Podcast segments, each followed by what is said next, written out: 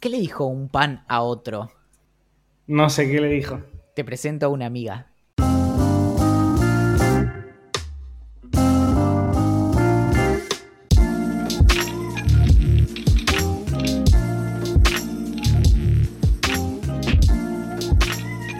Hace dos años, ocho meses y un día comenzaba una aventura por la que nadie hubiera puesto un solo peso. Hoy Idea Millonaria es no solo una de las producciones sonoras más escuchadas del mundo, sino que ha sido elegida por la NASA para sonar durante las 5.110 horas que durará el primer viaje tripulado a Marte. Ese tiempo alcanzará para escuchar unas 39 veces todos los episodios transmitidos hasta la fecha. Pero ¿cómo sucedió que dos energúmenos resultantes de la cruza genética entre un espárrago y un caballito de mar, nacidos al sur del planeta Tierra, llegaran tan lejos? Eso es lo que hoy trataremos de dilucidar. Mi nombre es Valentín Muro y quizás me reconozcas por hacer el papel de Valentín en Idea Millonaria. Sí, ya sé, es cierto que en Idea Millonaria mi voz suena distinto y no muchas veces tiene sentido lo que digo, pero ese es solo el papel que me tocó hacer. En el episodio de hoy vamos a sumar a Axel Manassi, o Axel en Idea Millonaria, para ir lentamente deshaciendo el ovillo de misterios que hace a este suéter que llamamos Idea Millonaria. Hola Axel. Hola, amiguito querido, ¿cómo andás? No sabía que era la cruz de un espárrago y no me acuerdo del otro. Y un caballito de mar, sí. sí, sí. Y un caballito de mar. es que estoy mirando muchos documentales. Y no, bueno, no, tantos, pero estoy. Sí, yo te veo, yo te veo haciendo, haciendo bicicleta en el gimnasio y viendo documentales. Sí, en dibujitos. Son los documentales especiales. Con piñas y, patadas y, y, y no, no documentan nada. No, vi, vi un par, pero eh, en particular estoy escuchando el, la, la, historia de The Office contada por. Eh, presentada primero por, por Kevin Baumgartner, eh, perdón, Brian Baumgartner, que es Kevin Malone en The Office. Y, mm, Para pregunta, porque yo me lo comentaste varias veces, pero tengo preguntas al respecto. Primero, ¿es un podcast oficial de The Office? No. sí, es como la mm, eh, es, un, podcast que lo, lo hizo. Eh, lo hizo. Lo hace una productora que se llama Propagate. Y lo. es de, Spotify. Tipo un Spotify. No sé cómo le llaman. Ah. Porque de hecho lo vi en, en, Apple Podcast, así que no, sé cuál es la historia, pero bueno, en principio fue. Ah, le llaman un original, no es exclusivo, es un original de Spotify. Claro. Mm, lo que tiene, bueno, es, que son 12 episodios y tiene acceso a, no sé, quien quieras, ¿no? Como de Steve Carrell hasta el eh, primer camarógrafo que tuvo la serie y demás. Y, mm, está muy bien. Y, en, estos días había pensado un poco como en el, en, cómo hacer ese tipo de, de formatos y eh, el trabajo que lleva, como, o sea, guionar, que es un poco lo que... Pero a ver, contame de qué va, por ejemplo, un episodio, cómo, cómo, es la estructura, de qué charlan, quiénes aparecen, además de, o sea, además de los, de los actores, obviamente. Mira, bueno, te, digo más o menos el orden. El primer episodio es acerca de cómo fue el pitch. En el caso de The Office es cómo a un, un productor estadounidense que es básicamente alguien que se dedica a, venderle programas a, las, a los canales eh, ve la, serie de The Office original y, decide como armar una, presentación, un pitch. Y mm, bueno, y entonces cómo es ese largo camino hasta eh, poder tener algo que poder eh, presentar. Entonces, bueno, esa es la primera parte. Después el siguiente episodio es, bueno, cómo lograron filmar el piloto, que es el primer episodio que es como medio de prueba para ver si claro, en, todos los episodios lo atraviesa una temática en particular. Claro, entonces, bueno, el, es, en, el segundo, por ejemplo, se mete bastante con cómo fue el proceso del casting y cómo em, la dificultad de hacer un casting en donde las personas parecieran como personas comunes y corrientes y no fueran famosas. Y mm, después, bueno, el, el asunto de cómo lograr em, vender algo que era como tan característico, pero al mismo tiempo tan extraño para, para Estados Unidos, en, un contexto donde series así no existían. Después, bueno, cómo eh, se tuvieron que dar como una, una especie de, de, de, coincidencia de un montón de, cosas como muy micro para que eh, explotara The Office y ahí, digamos, como un adelanto, por ejemplo, es que... Eh, eh, hay muchas cosas que tuvieron que ver como con justo, como el momento justo, en particular eh, cuando explota la película El eh, Virgen a los 40 años con Steve Carrell, eh, terminan comprando una segunda temporada, pero por ejemplo algo muy loco y no vamos a hablar... Ah, ¿que no estaba comprada la segunda temporada hasta que Carrell la rompió con la película? Eh, para, para, que te des una idea, una primera temporada de una serie en, ese momento era más o menos 21 a 23 episodios y a, ellos les encargan eh, el piloto y después 5 más, 6 en total. Ah, boludo. La, segunda temporada les encargan 6 de vuelta. Entonces, de hecho, el chiste era como... que decían, bueno, nos van comprando episodios como digamos, a medida que cambian las escenas, ¿entendés? Bueno, vimos medio episodio, como compremos la segunda mitad y así.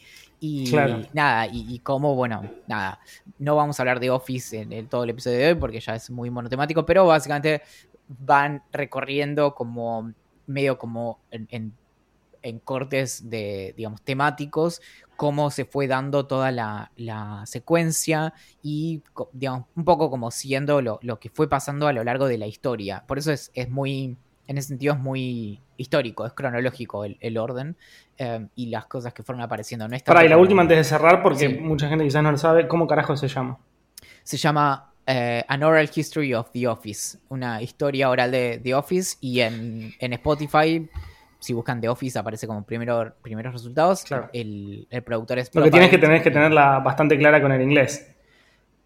Sí, bueno, las voces igual las reconoces porque son, son los actores de The Office, pero sí, es, eso. Igual está bastante como bien, en eso no, no es eh, no, es difícil. Ahora estoy teniendo que mirar una, serie em, sin subtítulos en, en inglés eh, británico con a uh, veces acentos eh, irlandeses y escoceses. Y nada, bueno, de hecho. El, escocés me supera, a mí particularmente el escocés me supera. O sea, el yankee te lo, te lo agarro, el, inglés te lo agarro, el escocés me decís, bueno, es otro idioma, boludo. Por momentos hay, dicen palabras que son simples en otro, en, el inglés eh, estadounidense que, que, parecen dichas de otra manera, boludo. O sea, estás diciendo otra palabra, bro, brother. Es que, bueno, de hecho estoy, estoy leyendo eh, The Voice, que es el cómic de Garth Innis, eh, de, en el que está basado el... ¿Cómo se llama? El, la, serie de Amazon. Em, y, ahí, por ejemplo, em, hay uno de los personajes que es el de Huey, que en, en la serie es, es, un personaje estadounidense, acá es un personaje em, que es de Escocia, y, ya en la escritura eh, le hacen como los diálogos em, como en escocés, entonces tiene mucho así como de, que hay palabras que, están escritas de otra manera o abreviadas para... Eh, como para darte la sensación de que, estás escuchando como ese, bueno, y... Bueno, siempre que cuentan eso, me acuerdo de una clase que tuve en TEA, es una de las pocas clases que me acuerdo de todos, mis, de, todos mis años de estudio de periodismo, así que imagínate que me, pareció muy relevante, es que nos pasaban un texto de Josefina Licitra, que si no me equivoco se llamaba Pollita en fuga, eh, porque era una chica que era o, delincuente, o había tenido un problema con algún delincuente o algo por, el estilo, yo no, me acuerdo de qué iba exactamente, pero lo que me acuerdo era que había, había como una corriente del mundo periodístico medio como más de narrativa, que decía que estaba mal hacer lo que hacen en ese cómic, que era como escribir como hablan algunas personas, para darles unas características. Por ejemplo, si yo escribo, si yo describo a alguien rosarino, por ejemplo, lo le pongo una viñeta o, le pongo un guion y lo, lo, hago hablar, entre comillas, lo hago hablar, pero le escribo como habla, sin ese, por ejemplo. Y después estaba la otra corriente que decía que estaba perfecto porque eso te da algo muy visual, incluso en un texto escrito, de cómo, de cómo identificar a alguien o, cuál es una característica muy particular de su lenguaje. Obviamente yo soy de los segundos que, piensan que está buenísimo usarlo de esa manera, pero bueno, me acordé de eso por lo, de, lo que decías del, cómic.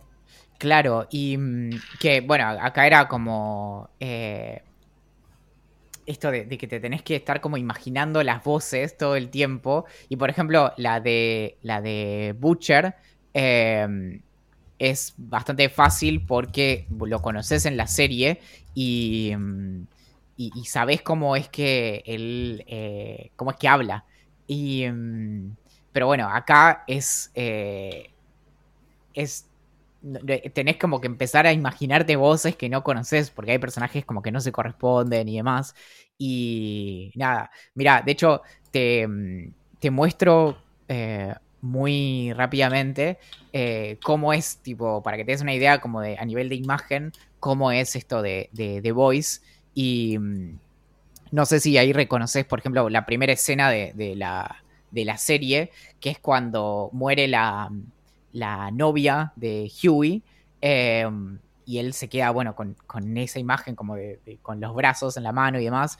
Y es todo muy, muy sangriento. Ves como el nivel de, de gore que tiene el, dibujo. Como, bueno. bueno, este está bastante llevado a la serie. O sea, hay escenas que te dan como, ¡ay, cosita! Y hay, hay, algo que me parece muy divertido, que es que el personaje, no sé si lo reconoces ahí, el que aparece acá abajo, que es Huey, eh, es, está basado en Simon Pegg, y, mm, que es el actor y el director de Shaun of the Dead y Hot Fuzz. Y, sí, sí, sí, lo conozco y se parece bastante, te digo. Claro, bueno, y de hecho la, el prólogo de la, de la versión como agrupada de The Voice lo escribe él.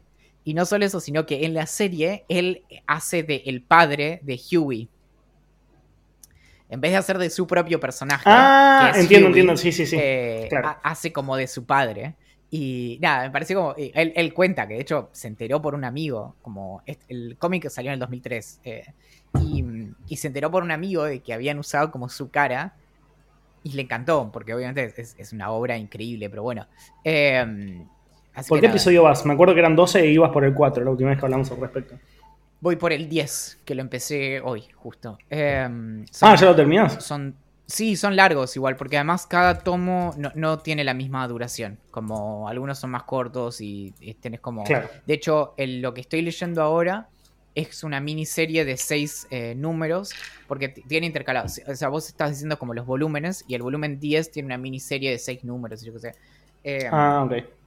Pero nada, y no, y, el otro día, ayer, ayer estoy leyendo y hay una muerte y, y me pegó muchísimo. Como que nunca me había pasado como de, ponerme como, no, eh, eh, leyendo un cómic, entonces, bueno. Y mm, que de hecho, eh, en un momento me escribe Liana y me dice, ¿cómo estás? Y digo, no, estoy un poco triste porque se murió uno en un cómic. Pero, no, bueno, nada, te, conectás igual que te puede pasar una serie. Olvídate, olvídate. Y, mm, ¿qué más? Bueno. Bueno, hay, hay es lo que hablábamos antes de que empiece el episodio, lo hablábamos un poco en Twitch. Em, nos, hace, hace cuatro o cinco días me, escribieron por privado en Instagram alguien que no seguía, que me pedía si por favor podíamos hablar con Valen en el podcast sobre los NFT, que son esto de que están todos hablando ahora, obras de arte que se pueden vender, o no solamente obras de arte, básicamente todo lo que sea virtual se puede vender. Eh, de hecho, y también lo preguntaron en una de las preguntas tranquilamente podríamos vender un episodio del podcast. O podríamos vender el GIF que creamos con nuestras tres fotos vergonzosas que, acabamos de sacarnos. Eh, y también nos preguntaron en una de, las preguntas del, del Preguntagram. Así que nada, básicamente queremos charlar un poquito sobre eso. Creo que vos lo tenés un poco más claro. Igual más o menos lo tengo, pero. La idea es una idea muy. Voy, a ir en términos muy vagos, eh, como siempre. Los detalles técnicos y demás están en internet. No hace falta que todo lo aprendas a través de este podcast y Nada, y si, y si no pagame. Y si ya me estás pagando, bueno, perdón, después te lo devuelvo en, en criptoarte. Pero mm, la idea es, es una. Eh, si vamos como muy atrás, una de las. Ah, es algo de lo que. ¿Te acuerdas esa época en la que te habías puesto especialmente denso con el tema del arte? Sí. Y, y hablamos sobre la venta de obras y demás. Bueno, parte de, lo que hace eh, que le da sentido a, la, compra y venta de obras de arte es lo único. Y es, el carácter único de esas obras, es su significancia histórica y demás. Y en última instancia, lo que, em, lo que siempre comentamos, que es eh, la idea de em, que el valor en este tipo de cosas es un valor de, de cambio y no un valor de, uso ni algo así como valor intrínseco. Es decir, no sé, una obra de arte te puede servir tipo para, viste cuando, eh, cuando tenés una puerta y se te cierra por el viento, algunas obras de arte puedes como recortar y haces como, tiene que quedar como un lado un poquito más finito para que calce abajo, entonces agarras, no sé, un Rembrandt lo recortás, lo doblas y lo pones para que no se te cierre la puerta con el viento, ¿no? te robás la Gioconda, te vas hasta al, Louvre, te, te robás la Gioconda, llegás a tu casa, todo esto porque se te cerraba la puerta por el viento. La cortás haces un bollito y la prendés abajo de la puerta. Bueno, ahí hay otro tema, porque eh, tenés que pensar también en la materialidad, ¿no? En, el aspecto físico de, las obras y, obviamente no, todo está hecho con los mismos materiales. Entonces, a veces, por ejemplo, los lienzos pueden ser más, eh, más rígidos o más blandos, también dependiendo de, cómo fueron, cuáles son las pinturas que se usaron, el tipo de pintura y demás, o incluso cuántas veces fueron repintados, porque recordemos que los materiales de pintura generalmente eh, fueron caros a lo largo de la historia, entonces muchas veces hay obras detrás de obras y puede haber tres, cuatro capas en, una obra. Entonces, Cada tanto hay noticias en diferentes medios del mundo que, descubren una obra abajo de una gran obra famosísima, no sé, como atrás de los de, de la noche estrellada de Van Gogh encuentran una obra anterior del mismo autor y no sé qué. Claro. Con rayos X medio raros. Es que sí, sí, básicamente es, encontrar como... A veces pasa algo, es muy frecuente en las casas, si vos te pones a rascar en las paredes muchas veces encontrás varias capas de pintura, a veces un papel tapiz, a veces otro papel tapiz y así. Y por ejemplo, hay algunas obras que no, no necesariamente sirven para, por ejemplo, como, como para, para frenar una puerta, sino que a veces la puedes recortar y lo usás para no arruinar eh, los muebles que compraste en el Easy. Entonces recortás un cuadradito de la Gioconda y apoyas el, vaso eh, de whisky. Mm, eh, no, sé, no sé, un whisky de, 300 pesos.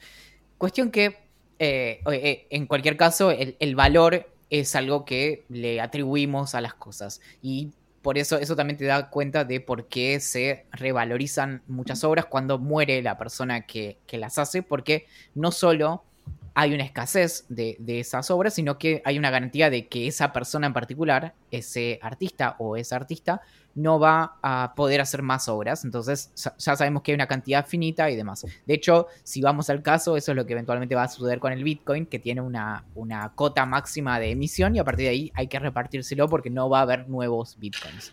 No, no se llegó a eso todavía. Y mm, entonces, bueno, esto en términos de eh, lo, físico está bastante claro. Vos tenés la obra, el, original, y luego podés tener, por ejemplo, imitaciones y demás, pero en sentido estricto tenés un solo original o en algunos casos, no sé, puede haber, que un, por ejemplo, un escultor puede haber, puede haber hecho em, varias eh, partes de la misma obra o lo que sea, y incluso te da el valor de, eh, si se quiere, las réplicas. Por ejemplo, hay una réplica de, varias obras de Miguel Ángel en la eh, punta del Cerro Otto en Bariloche que tienen la peculiaridad de haber sido hechas de un molde directo del original.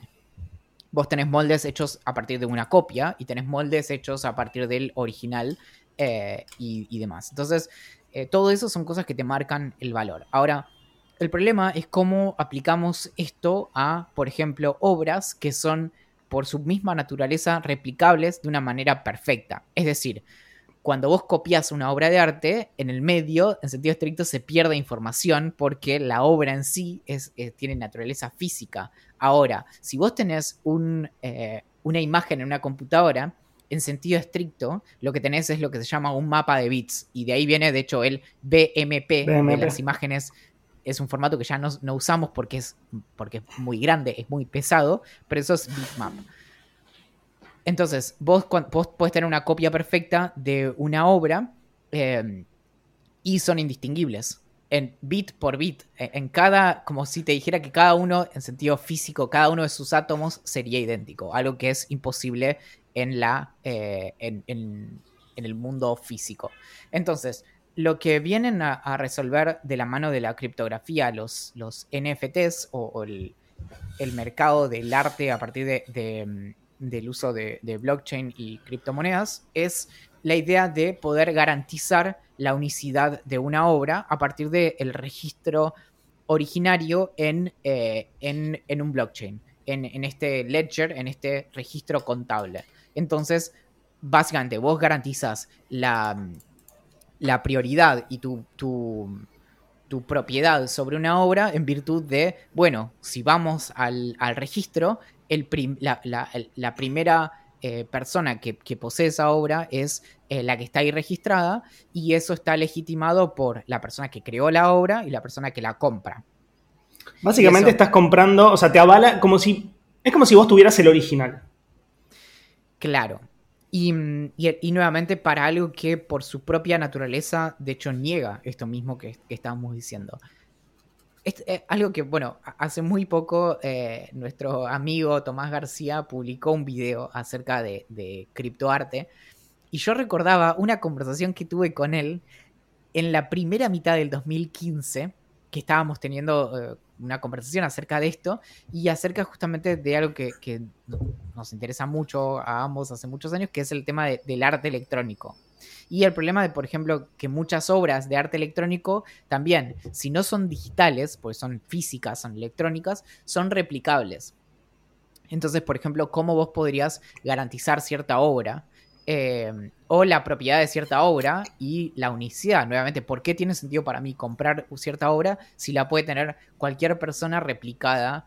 Eh, es como que yo te diga, no sé, que mi, teléfono es una obra de arte, pero en realidad todo el mundo tiene el mismo teléfono, entonces en ese sentido no tiene valor. Entonces, una de las ideas que, en ese momento discutía con él, pero, pero no, no registré ni nada, tenía que ver con, por ejemplo, eh, el limitar las, las eh, instalaciones electrónicas a cierta zona. Por ejemplo, que parte de lo que hace a la obra sean las coordenadas físicas. Entonces, solamente podría existir esa obra en un lugar específico. Por ejemplo, el living de mi casa y no en ningún otro lado porque ya no sería la misma obra. Y eso, claro.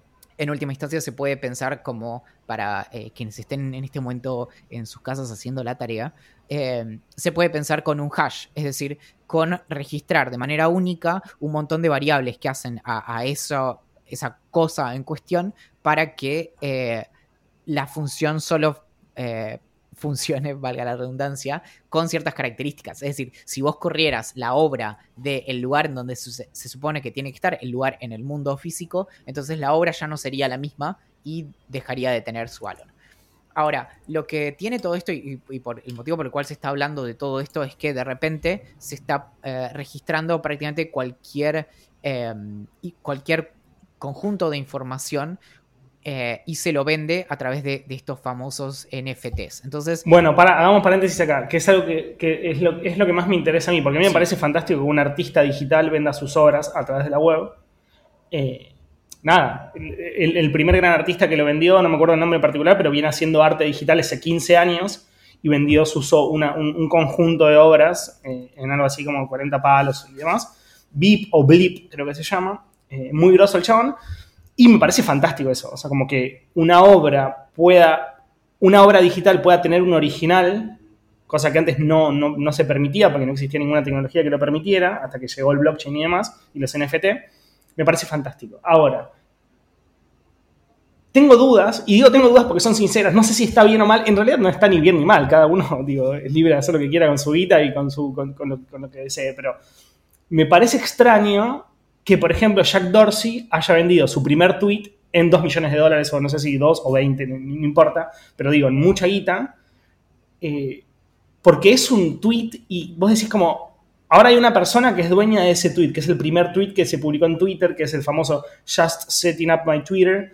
Em, y no me, y no me, no me termina de cerrar, no me termina, porque incluso no hay ninguna, no hay, no hay nada, bueno, eso no importa, eso vamos allá, pero digo, me, me iba a referir que, que, no hay ningún tipo de creación o mensaje o, intención artística detrás de, eso, de esa publicación, es simplemente un testeo de, de una aplicación que se fue desarrollada hace muchos años.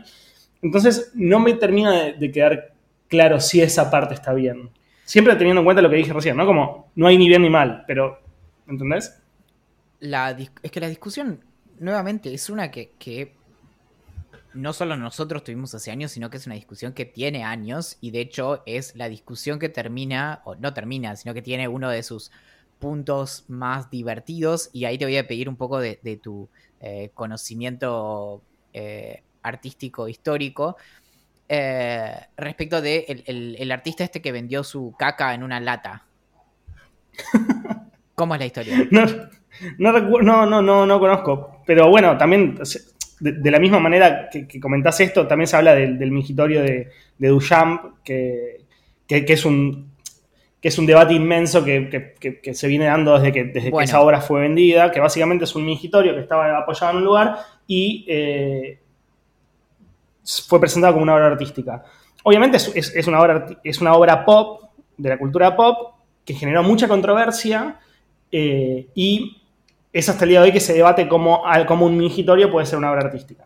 la, la, obra que te digo se llama en, básicamente Caca de Artista o Merda de Artista en italiano y es una obra del año 61 del artista Piero Manzoni que consiste en 90 latas de, de 90 latas, cada una llenada con 30 gramos de eh, sus heces.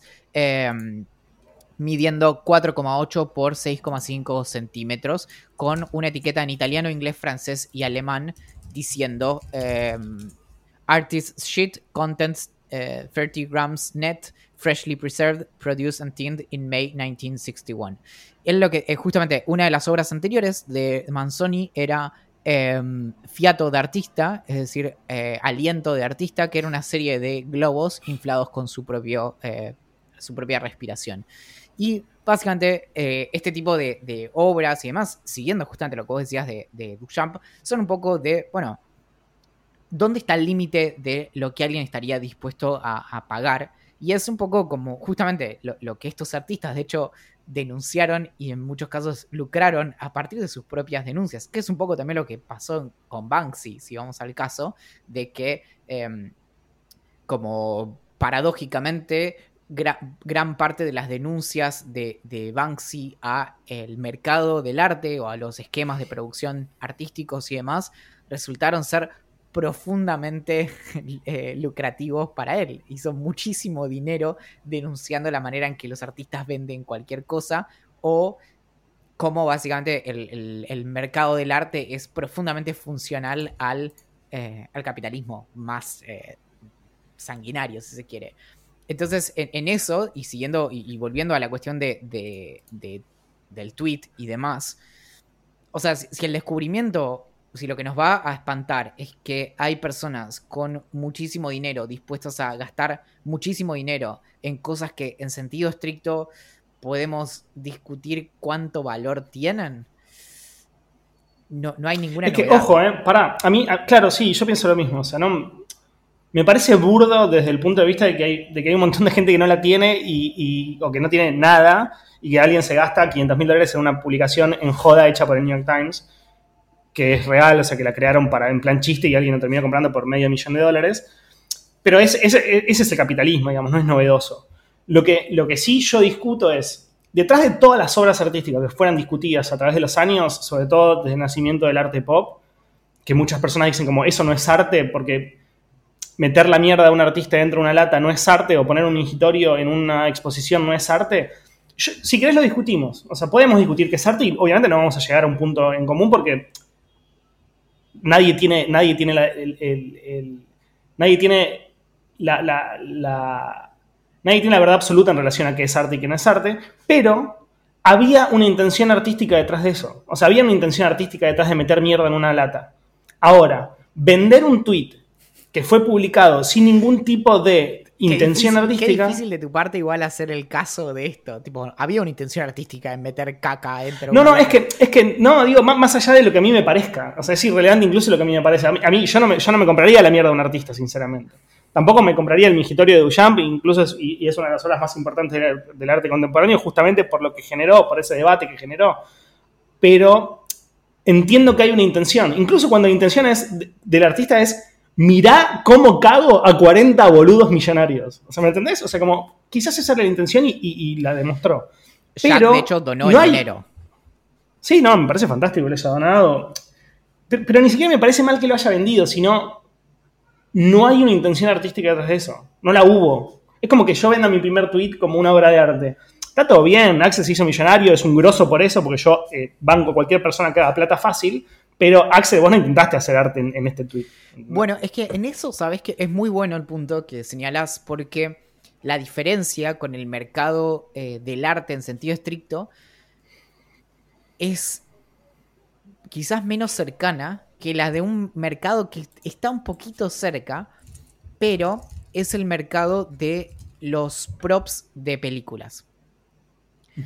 Y es esto. De hecho, suele pasar que muchas veces con fines eh, benéficos, los directores, actores, actrices y demás em, vendan, por ejemplo, no sé, no siempre es el caso, pero hay muchas veces que después de, una película, por cortesía, por buena onda, lo que sea, a, quienes participaron de la película muchas veces les regalan props, que son básicamente los elementos que se usan durante la filmación. Por ejemplo, no sé, los guantes que usó tal en, tal película o eh, una réplica de, no sé, por ejemplo, Schwarzenegger hace poco creo que, subastó un torso suyo que se usó para un efecto especial y no sé qué, bueno.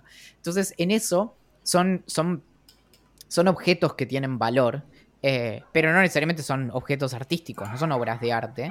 Y acá algo parecido pasa con esto del tweet, que eh, digamos es un no es un objeto, o sea, es un objeto en sentido, eh, en sentido amplio, como objeto, digamos, una ontología lo podría comprender, no es un objeto físico en ese sentido, es un objeto como conjunto discreto de información y mm, que tiene cierto valor que puede ser, básicamente, cuánto vale el primer tweet y cuánto alguien esté dispuesto a pagar por eso. Si hoy sin duda, ¿Cuántos fueron? ¿2 millones? ¿5 millones? Bueno, eso fue lo que alguien estuvo dispuesto a, pagar. Y, mm, y en eso el, creo que la discusión más interesante en última instancia es, bueno, ¿es gratuito todo esto?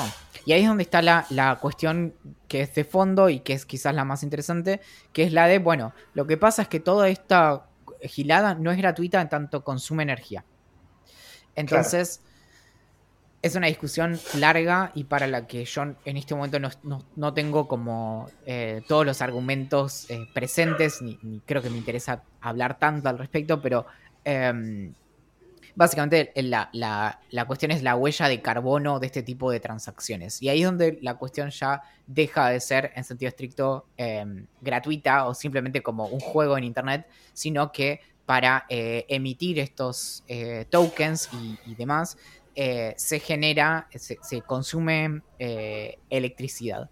Y, y, ahí eso podría ser una preocupación respecto de, bueno, nada, digamos, eh, nuestro hinchar las pelotas y, comprar pelotudeces en, en, en, en, internet o lo que sea, tiene un efecto negativo como en, el, medio ambiente. Entonces, eso es, eso es una... Eh, quizás es, es, una primera preocupación de, bueno, ¿por qué quizás no está tan bueno que estemos haciendo esto? Por otro lado, también es, difícil ver de qué manera es inevitable, e, es, e, es evitable. Y, en eso, como no puedo más que reconocer que los últimos cinco años me vieron gradualmente convertirme en eh, una persona cada vez más pesimista respecto de que no importa, no importa dónde esté como el, digamos, tenés el iceberg enfrente y tenés como la, gente que se sienta como y dicen, bueno chicos, tenemos un iceberg ahí y, estamos, tenemos tiempo para, para poder doblar y, y, no dárnosla con el iceberg. Y de repente se da la votación y muchos dicen, no, loco, pero yo quiero sacar una foto. Porque quiero estar más cerca, quiero que se vea bien el sí, sí, Che, pero nos vamos a morir todos. No, no, no, pero bueno. entiendo, entiendo, Che, guachito, ¿querés que contestemos las preguntas? Son muy pocas preguntas porque tiramos el, el, el Preguntagram en Instagram medio tarde, pero son tres que dos me gustan porque hay cosas para contar al respecto y una es, media cortita. Pero, pero va, va, va. ¿Va? Va, va, va. Vos, vos sacás la trompeta. Vos tocás la trompeta. Antes voy a decir algo. El otro día Agustín M compartió en sus redes a una chica que eh, en TikTok hace tipo como muchas formas de, eh, de, trompeta. Y yo dije, es, esa era mi gracia, ¿entendés?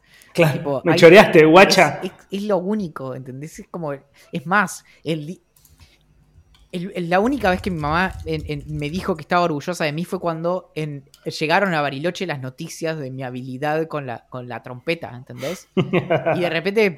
sí, claro. Ya está, como se, perdió.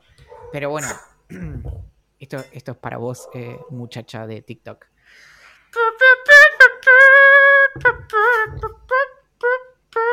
Ahora tenés que demostrar, ¿no?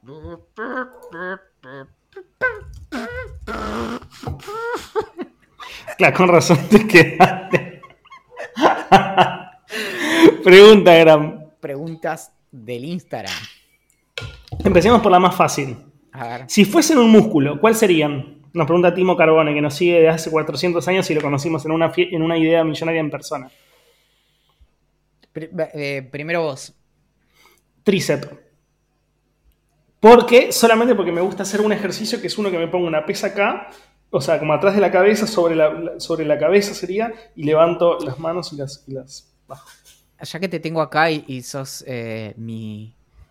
Bueno, sos, mi todo, pero además sos, eh, entre todas las cosas que sos, es la persona con la que voy al gimnasio. Ese ejercicio en la app que usamos en esta Strong, ¿sabes cómo aparece? No como lo hacemos nosotros así. Vos, vos me estás diciendo como en la. en la. Cuando estás como de espalda en la. mm, como así- en la mm, camilla. Como en la... No, no, no es como una máquina. Estás parado, Ah, ok. Bueno, te pones una, una mancuerna sobre la cabeza Sí. y la, la tiras atrás de tu cabeza y la levantas. Porque la verdad es que esa la hacíamos acostado también. Pero bueno, no, porque vi que eh, hay una que se hace así, pero con peso y con la máquina, ¿entendés? Con cable. Y haces Ah, tipo- sí, puede ser. Y tirás así para atrás. Uy, ves, ya me duele Sí. de ayer. Bueno, No, te mata. Y, mm, Todo lo que sea los cables de esa máquina monstruosa esto es brutal. sí. Yo creo que sería eh, algún músculo de, de la nuca. Porque no les damos mucho crédito, pero son los que evitan que te quedes paralítico en muchas situaciones. Me encanta. Me encanta la explicación. Sí. Pues, Porque, claro, todos te dicen como no, abdominales, tríceps, bíceps, Xceps. Bueno, ahí está. Toma. Bueno, a Luciano ya le contestamos. Nos dice qué pensamos de los NFT. Eh, listo, ya desarrollamos. Básicamente hablamos todo el episodio de eso. Esta también me gusta. ¿Alguna vez, si querés, puedo empezar yo para que vos pienses? ¿Alguna vez rompieron algo en el primer uso? Yo no recuerdo haberlo roto yo. Seguramente de pendejo rompí 200 millones de cosas en el primer uso, pero tengo una historia que es muy linda, que es protagonizada por uno de mis mejores amigos de toda la vida, que es Checho, que es que el padre era muy de cazar y de pescar. O sea, le gustaba mucho ir a pescar, le gustaba mucho ir a cazar y demás. Y había como un- una especie de rito de iniciación a la vida adulta, por decirlo de alguna manera, donde el padre le regalaba un rifle, no sé si aire comprimido o esos que son no, no grosos, digamos, y no sé, para cazar, eh, no sé, no, no sé qué. Pero bueno, son como chiquitos. escucharía un ¿Cómo? podcast que sea solo como de, de historias no fatales de accidentes tipo con armas y niños. Eh, bueno, e- esta es una de esas. Y entonces llega el día en el que el padre considera que su hijo estaba dispuesto, o no dispuesto, pero estaba preparado para recibir ese rifle que le había regalado a sus anteriores hermanos, que ya eran más grandes y tenían el propio, y le dice, bueno, Checho, hoy es el día, te compré el rifle que tanto estabas esperando, así que acá lo tenés. Se lo da. Lo primero que hace Checho cuando lo agarra es que se le cae al piso y el rifle se dispara solo. Y el padre le dice, no, no, Checho, estas cosas no son para vos. Y se lo saca y nunca se lo regaló. No, no tiene el rifle. Todos los hermanos tienen el rifle y él no tiene el rifle. Claro. No, y, y estuvo bien, y estuvo. No, no. Estuvo bien, estuvo Sí, bien si sí, mataba sí. a alguien, boludo. No, claro. No, yo estoy tratando de pensar, pero creo que son, es el tipo de cosas que en el momento entras como... Viste que, que el cuerpo eh, secreta distintas hormonas en distintas situaciones, ¿no? Como una de la- las más comunes es, no sé, eh, cortisol es una, es una hormona vinculada con el estrés, eh, la adrenalina, etcétera. Bueno, acá, no sé, hay como otra hormona, una mezcla de hormonas que se dan en esas situaciones que hacen que tipo se bloqueen la grabación de recuerdos para que no se genere el trauma, en mi caso, ¿no?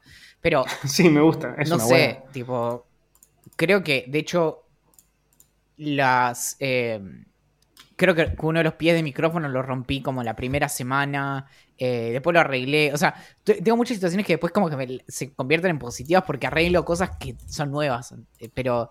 eh, Claro.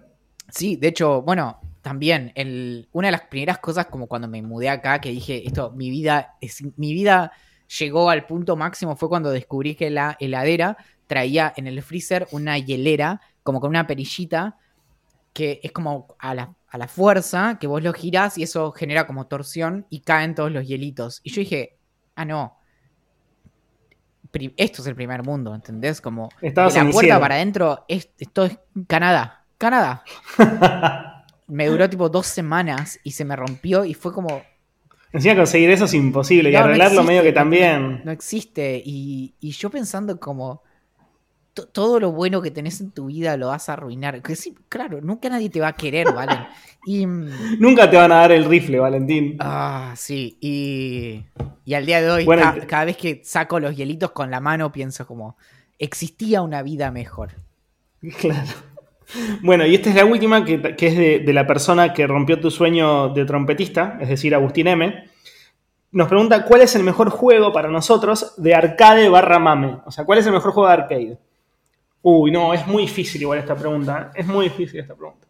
Posta, porque tengo, tengo tres, cuatro, oh, cinco. No, no, tengo muchos videojuegos que, que- que marcaron momentos grosísimos de mi vida. ¿Vos tenés Wonderboy. uno solo? ¡Ay, seis, boludo! No, no, Ni jodísimo, había contemplado. No, No lo había o sea, contemplado. A ver, es un juego que eh, cuando lo arrancas no te mata de lo difícil, es bastante ágil, te permite como avanzar y como mejorar.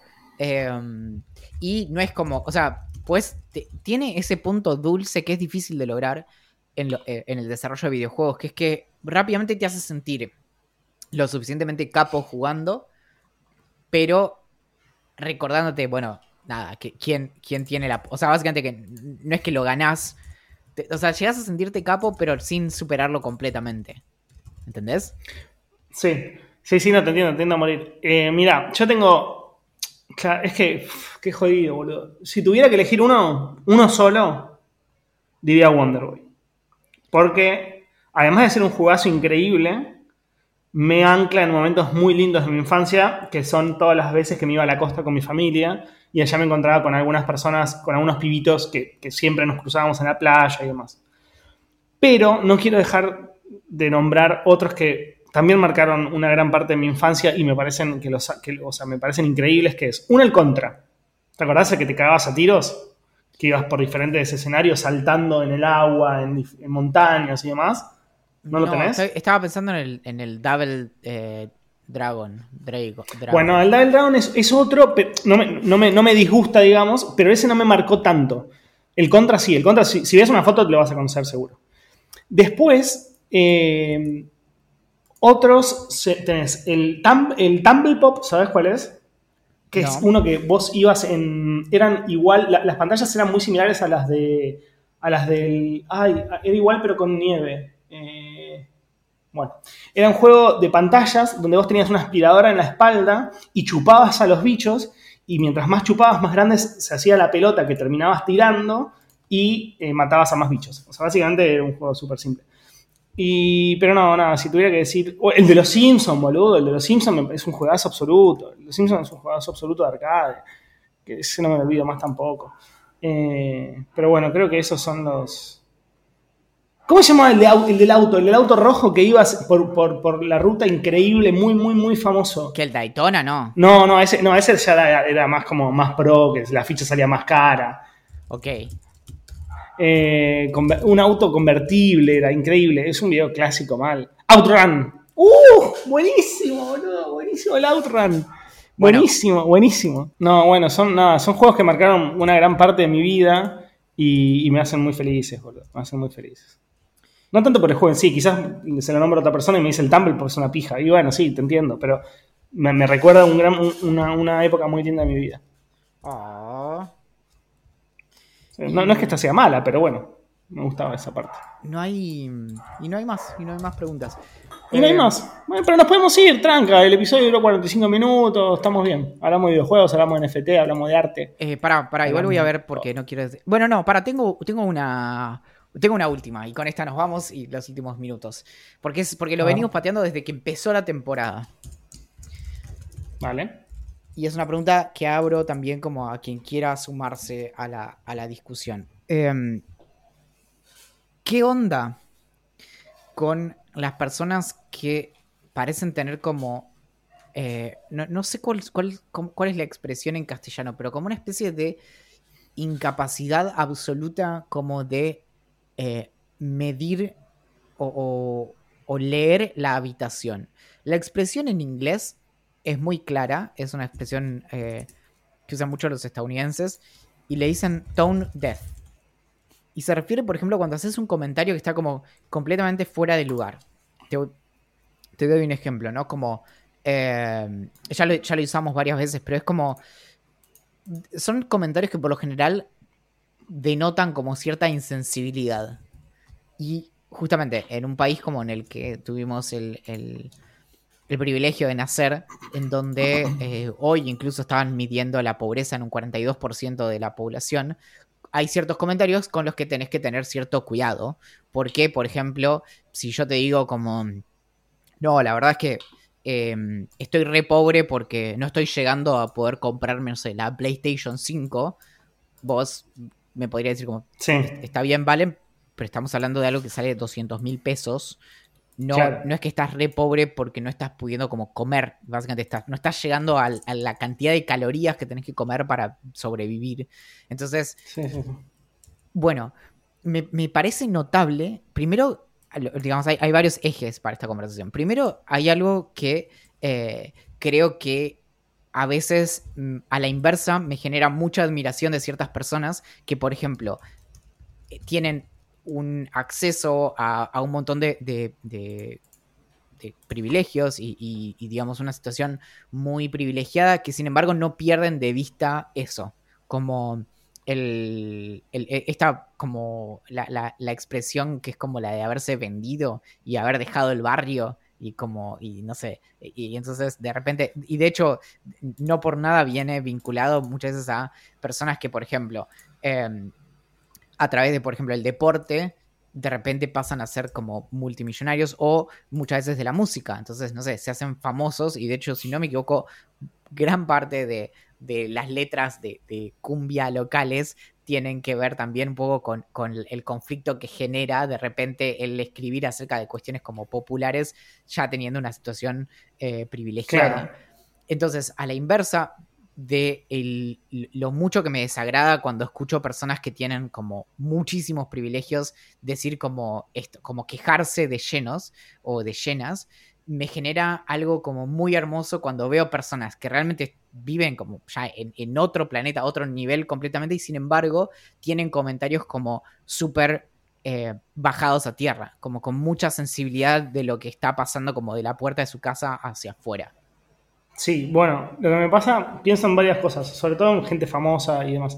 Yo creo que últimamente, o sea, como, pasa con casi todo lo que estamos viviendo en los últimos años, las redes sociales como exacerbaron esto que vos estás diciendo. Entonces vos entras hoy a Instagram y tranquilamente podés ver a alguien que vive en un departamento de cinco, o sea, en un piso, ni, ni, ambientes, o sea, como en un piso que tiene, como decís vos, las PlayStation 4, que tiene 10.000 juegos, que que tiene su somier, que tiene su auto. No, Axel, la 4 es de pobre, ahora es la 5. Por eso, ahí estaba yendo. Está todo pensado. Y dice como, no, me quiero matar porque hasta el mes que viene no me quiero comprar la, no me puedo comprar la PlayStation 5. Tipo, ¿what? ¿De qué estás hablando, bro? O sea, como, no, estás como meando completamente fuera del tarro. Eh, y eso se ve mucho en redes sociales y mucho en personas que, que son famosas. Bueno, no sé si en realidad se debe ver en todo tipo de en, personas que no son famosas también. Lo que pasa es que muchas personas no, llegan, no me llegan a mí, digamos. Yo lo veo en famosos porque tiene muchos seguidores y lo sigo por ese motivo, pero. Eh, nada, eso. Sí, tenés toda la razón y, concuerdo. Lo que sí me pasa es que lo, que, lo pienso en relación a las letras de, la, de cumbia y demás.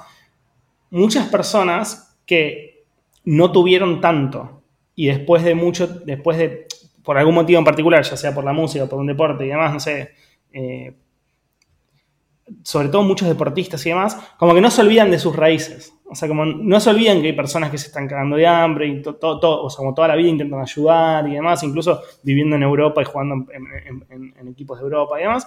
O sea, como que acá, acá dicen algo en Twitch, Juan dice algo que, que yo creo que es 100% cierto, que es educación y empatía. O sea, como, sobre todo empatía. O sea, como si vos no tenés la capacidad de ponerte en el lugar del otro a la hora de comparar tu vida o de tus inconvenientes, es como estás. Te falta empatía. y eso que está re de moda hablar ahora de la empatía y demás, pero yo siento que es así, aunque está buenísimo el que se haya puesto de moda, porque hace mucha falta eso. Hay otro aspecto eh, que nuevamente estábamos enfocándonos como mucho en estos ejemplos fuertes de. Eh, lo que podríamos llamar movilidad social, que es justamente esto de de repente, no sé, naces eh, con, cierto nivel socioeconómico y luego por distintos motivos accedes a, mayores privilegios de los que tenías antes. Y en eso lo que pasa es, aún quizás más grave, y a mí me pasó eh, estudiando en la facultad en la que estudié, eh, la Facultad de Filosofía y Letras de la Universidad de Buenos Aires, que a veces en la situación que se da es que hay personas que en realidad, a, diferencia de lo que estamos diciendo ahora, que es haber conocido cierta situación y haber salido de esa situación, nunca conocieron otra. Entonces realmente en muchos casos se trata principalmente de ignorancia. Y en esto es, por ejemplo, eh, siempre lo, cuento, pero como el comentario en, mi facultad respecto de por qué ciertas personas, en particular yo, eh, no, no trabajábamos menos y estudiábamos más horas. Y eso. Igual paréntesis. Sí. Para desconocer la realidad, digo, tenés que prender la tele, bro. O sea, como todo bien. No, no, pero. Pero, pero, si alguien de, de 25 años que está estudiando en la facultad desconoce la realidad, casi que no lo tomo como excusa, boludo. lo, que es importante entender es que muchas más personas de las que vos te imaginás realmente tienen muchísima menos idea acerca de cómo es el resto del mundo de lo que vos te imaginás. Por eso, el, de hecho, la, la, la, el choque puede ser muy profundo. O sea, es, es perfectamente factible, por ejemplo, vivir en estas burbujas sobre esto se ha escrito muchísimo, sobre todo porque en los años está claro, pero para mí el desconocimiento no es excusa. no, obvio, o sea, no, sobre todo porque dado que tenés todos esos privilegios, tranquilamente podés saber. Pero bueno, se estudió mucho esto por la aparición de, que de hecho fue como una especie de industria académica en su momento, el escribir acerca de la aparición de los, de los barrios privados, sobre todo, eh, no la aparición, sino ya la explosión de barrios privados en los años 90, que un poco es algo que de manera completamente tangencial está en el documental de Carmel. Eh, bueno, sobre el, momento en el que aparecen y, se, y se vuelven muy importantes esos barrios, sobre todo porque es completamente factible nacer en uno de esos barrios, ir a la escuela en uno, de esos barrios, ir al secundario y después quizás estudiar en una universidad con personas con una historia parecida a la tuya o bien estudiar en otro país. Entonces, técnicamente, vos podés, no sé, vivir hasta los 25, 30 años sin tener idea de lo que pasaba en, eh, allá bueno, afuera. Nunca me voy a olvidar de un especial que habían hecho en Telefe no sé si era noticias o qué programa especial era, pero nada, la cosa es que entrevistaban a mucha gente que había nacido en barrios privados. Bueno, lo que vos estabas describiendo para no repetir, o sea, chicos que habían nacido en barrios privados y habían estudiado en escuela primaria y secundaria en barrio privado y recién habían salido de ese barrio privado cuando fueron a la universidad. Y entrevistaron a una piba que tenía algo así como 22 años que nunca se había tomado colectivo y que cuando se lo tuvo que tomar no sabía dónde poner las monedas, poner. Eh, o que se había tomado o, que había ido a eh, la facultad finalmente y que se había encontrado con realidades de sus compañeros que eran completamente diferentes a las de ella, como personas que tenían que, como chicos jóvenes, 18, 20, 22 años, que habían tenido que estudiar mientras, perdón, trabajar mientras estudiaban. Entonces, yo entiendo, yo puedo entender que lo desconozcas, pero todo bien, o sea, como si, desconoces la realidad de tu país y del mundo, es que o sea, no, está, mal, boludo. Está mal, no te puedo exculpar de ninguna manera. Es que ahí el asunto también es, esta diferencia entre. Eh, porque muchas veces el foco se pone en los privilegios. Y, a veces eso también es, un discurso, es una retórica que, que, que no está bien, que es bastante dañina. Y entonces, a veces no es tanto el problema, el privilegio en sí, porque porque de hecho esa es, la situación de, algunas personas, sino la conciencia sobre eso. Entonces, de algún modo, como está todo bien, como la situación, o, es cuestionable, pero eh, ya eso te remite a, cuestiones vinculadas a la desigualdad intrínseca del capitalismo. Pero lo, que es más grave que, que, tener el privilegio es no ser consciente de que lo tenés y no entender la situación de otras personas. Y con eso vuelvo a esta cuestión de por qué ciertas personas, pasa mucho y, suele ser un, algo que incluso en términos como marxistas eh, es como las discusiones de, clase, eh, donde muchas veces está la cuestión de como, ah, yo no entiendo por qué ciertas personas no hacen tal o cual cosa, y ahí, por ejemplo, es como, bueno, ¿por qué esas personas, por ejemplo, no le pueden pagar a alguien para que vaya a su casa a limpiar y liberar tiempo para esto y lo otro? Como que hay que explicar un montón de cosas que vienen eh, de fondo, y ahí es donde muchas veces es, es esto que muchas veces se, termina caricaturizando, pero es como el, chequeo del privilegio propio. Como todas las cosas de las que no te das cuenta que son un privilegio, como, bueno, no sé, tener tiempo libre, tener un solo trabajo o, eh, digamos, poder hacer ciertas cosas mm, o haber tenido ciertas oportunidades y demás.